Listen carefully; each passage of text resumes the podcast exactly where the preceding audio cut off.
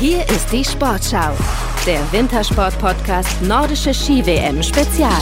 Heute ist Ruhetag bei der nordischen Ski-WM hier in Planitza und ich hatte mir das ganz gemütlich vorgestellt. In einer Jogginghose, mit einer Tasse Tee, ganz entspannt auf jeden Fall. Und dieser Plan, der hat genau so lang funktioniert, bis die Emotionen gestern einfach komplett eskaliert sind.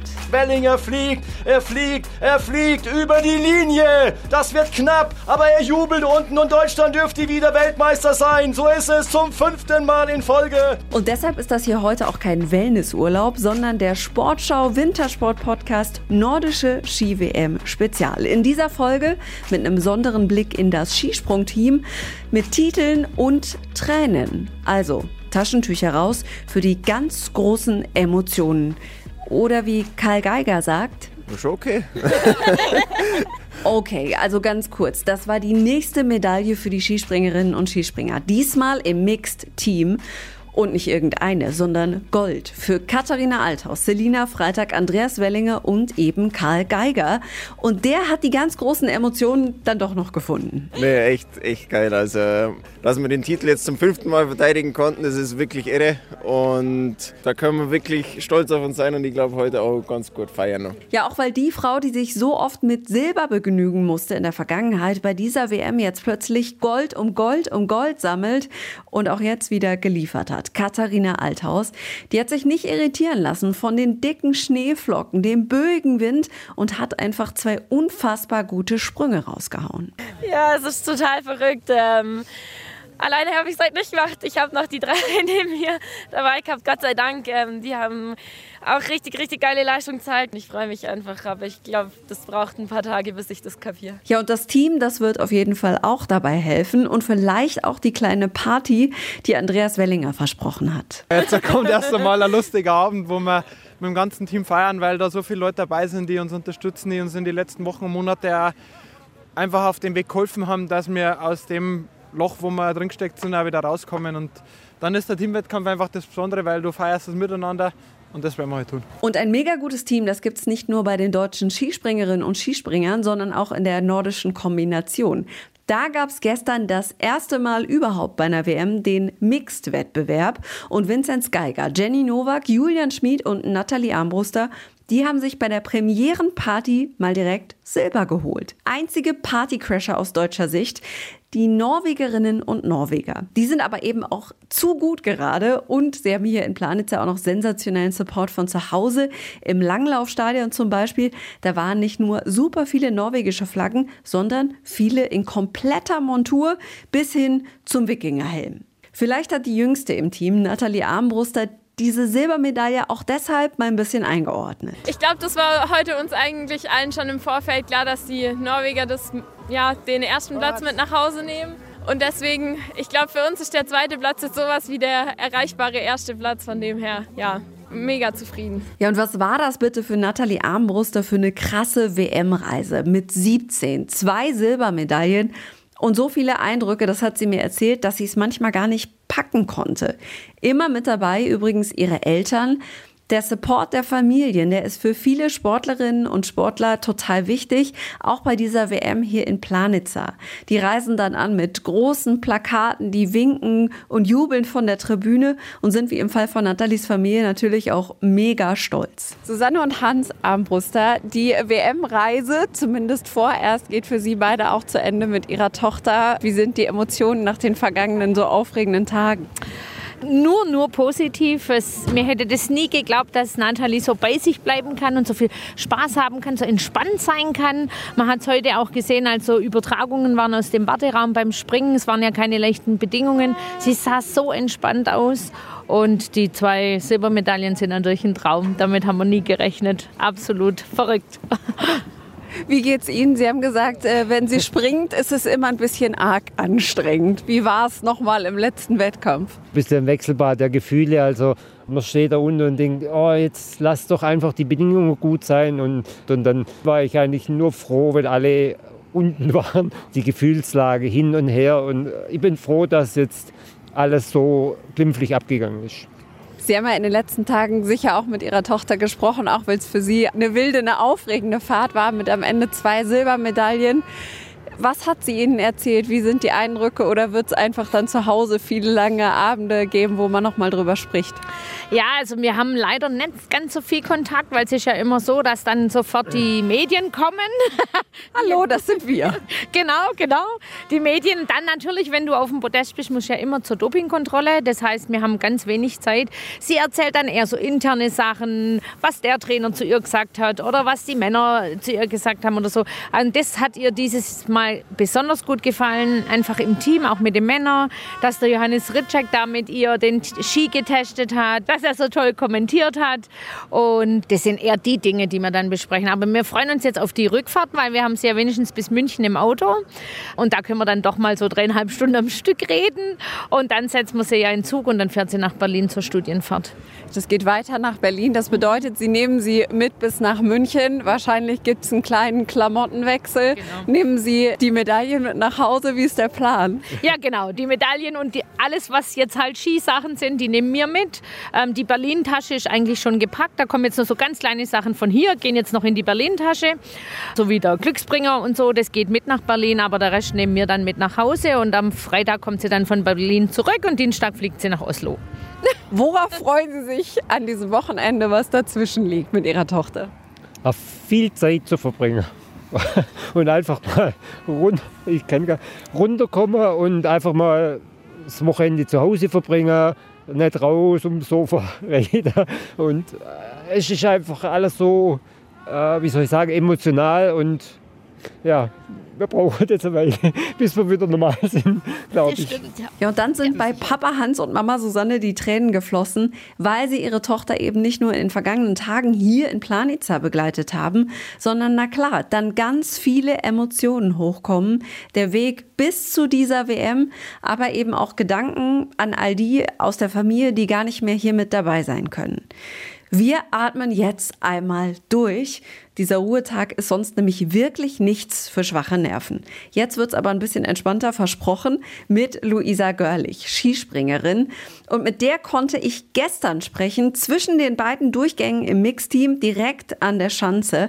Und da hat sie auch verraten, was das Team so erfolgreich macht und warum beim Skispringen das Gefühl so wichtig ist. Luisa Görlich ist zu Gast im Sportschau Wintersport Podcast. Hallo, herzlich willkommen. Hallo.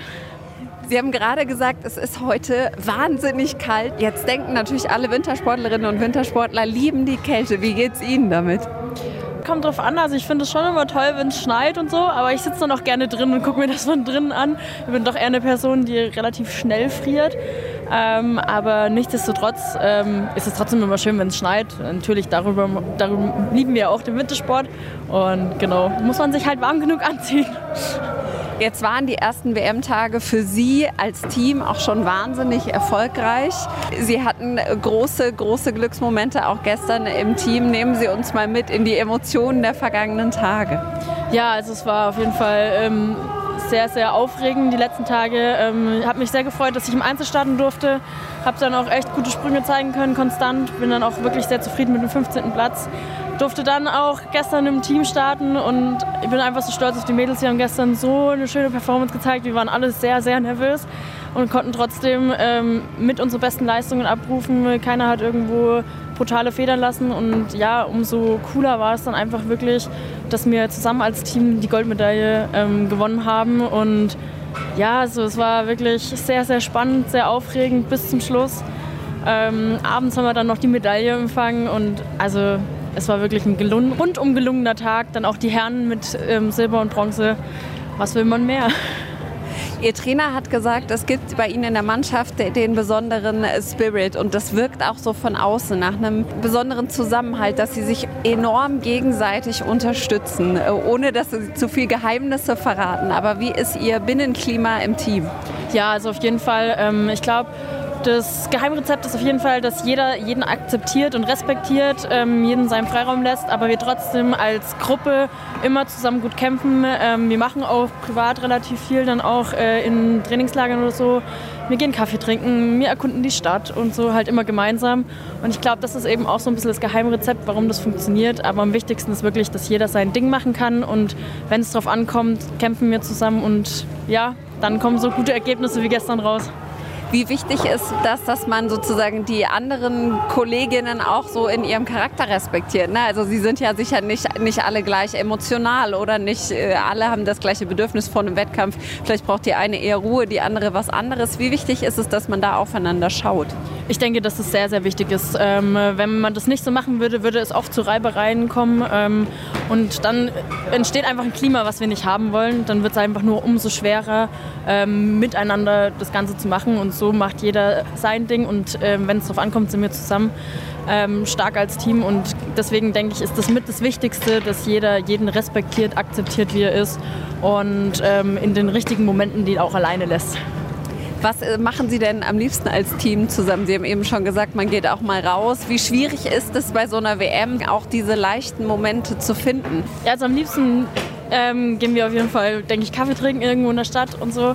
Ähm, aber ja, wir haben das auch hier schon geschafft, gerade wenn wir vormittags frei haben oder so, dass wir gemeinsam dann ähm, Kaffee trinken waren oder was auch immer ganz wichtig ist, ist, wenn wir uns abends, jetzt gerade nach so einem gelungenen Tag abends zusammensetzen, drauf anstoßen, ähm, einfach quatschen über alles Mögliche. Dann geht es nicht unbedingt immer nur um Sport, sondern auch sonst irgendwelche News, was in der Welt passiert. Und ich glaube, das ist einfach, was das Ganze noch ein bisschen cooler macht und ein bisschen mehr den Zusammenhalt schweißt.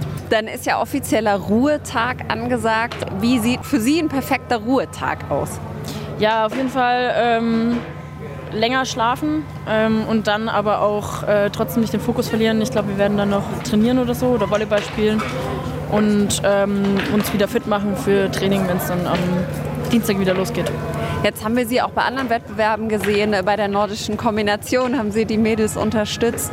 Wie wichtig ist diese Unterstützung auch der Sportlerinnen untereinander? Ich habe das Gefühl, dass gerade hier bei der nordischen Ski-WM da ein großer Support da ist.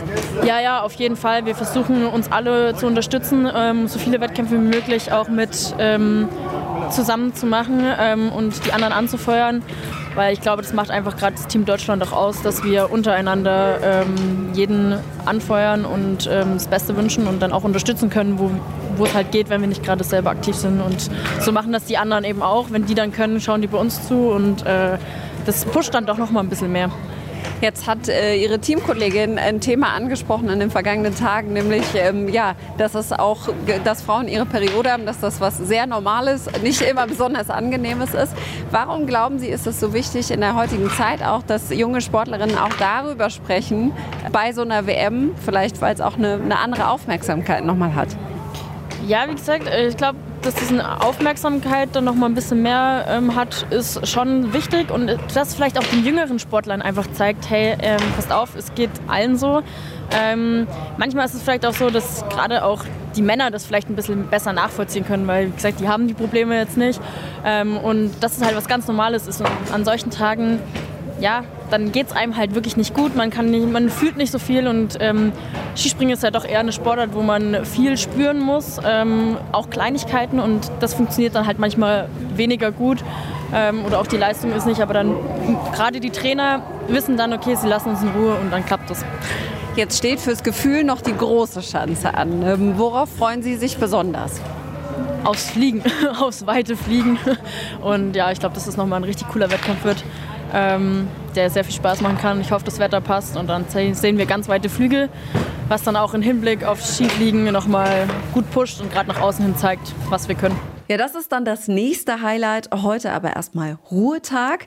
Wie sieht der denn eigentlich aus beim deutschen Team, Edgar Endres? Die deutschen Skispringerinnen und Skispringer, die werden erst einmal ausschlafen. Klar, nach dieser letzten Veranstaltung, nach dieser nervenaufreibenden Geschichte im Mixteam-Wettbewerb wird es eine längere Nacht gegeben haben, vielleicht mit einem Gläschen Bier und einem Gläschen Sekt an der Bar und dann vielleicht auch noch ein paar längere Gespräche im Hotelzimmer. Heute heißt es Seele baumeln lassen, runterfahren, ein bisschen chatten, ein bisschen mit der Heimat telefonieren, dann vielleicht mal die Stricknadeln wieder rausholen, um runterzukommen bei Katharina Althaus. Und am Nachmittag könnte ich mir gut vorstellen, gibt es dann Athletiktraining, denn bereits morgen heißt es ja schon wieder für Althaus und Co. Qualifikation von der großen Chance und auch da ist der Althaus eine Mitfavoritin. Die Langläuferinnen und Langläufer, auch die werden ein bisschen runterfahren, allerdings schon morgen der Wettkampf für Katharina Hennig. Die werden heute trainieren, die werden noch einmal in die Loipe gehen, die werden die Bedingungen einmal checken müssen. Also kein langweiliger Tag in Planitza oder im Teamhotel in der Umgebung von Planitza, sondern einer, der die Seele gut tun wird. Ja, also dann habe ich vom Feeling her ein gutes Gefühl. Das war er, der Sportschau Wintersport Podcast Nordische Ski-WM Spezial für heute. Morgen ist euer ganz persönliches Wohlfühlprogramm in der Planitzer Edition wieder da. Mein Name ist Ann-Kathrin Rose und morgen nehme ich euch mit zum Teamkoch der deutschen Mannschaft. Ich freue mich, wenn ihr dann wieder reinhört.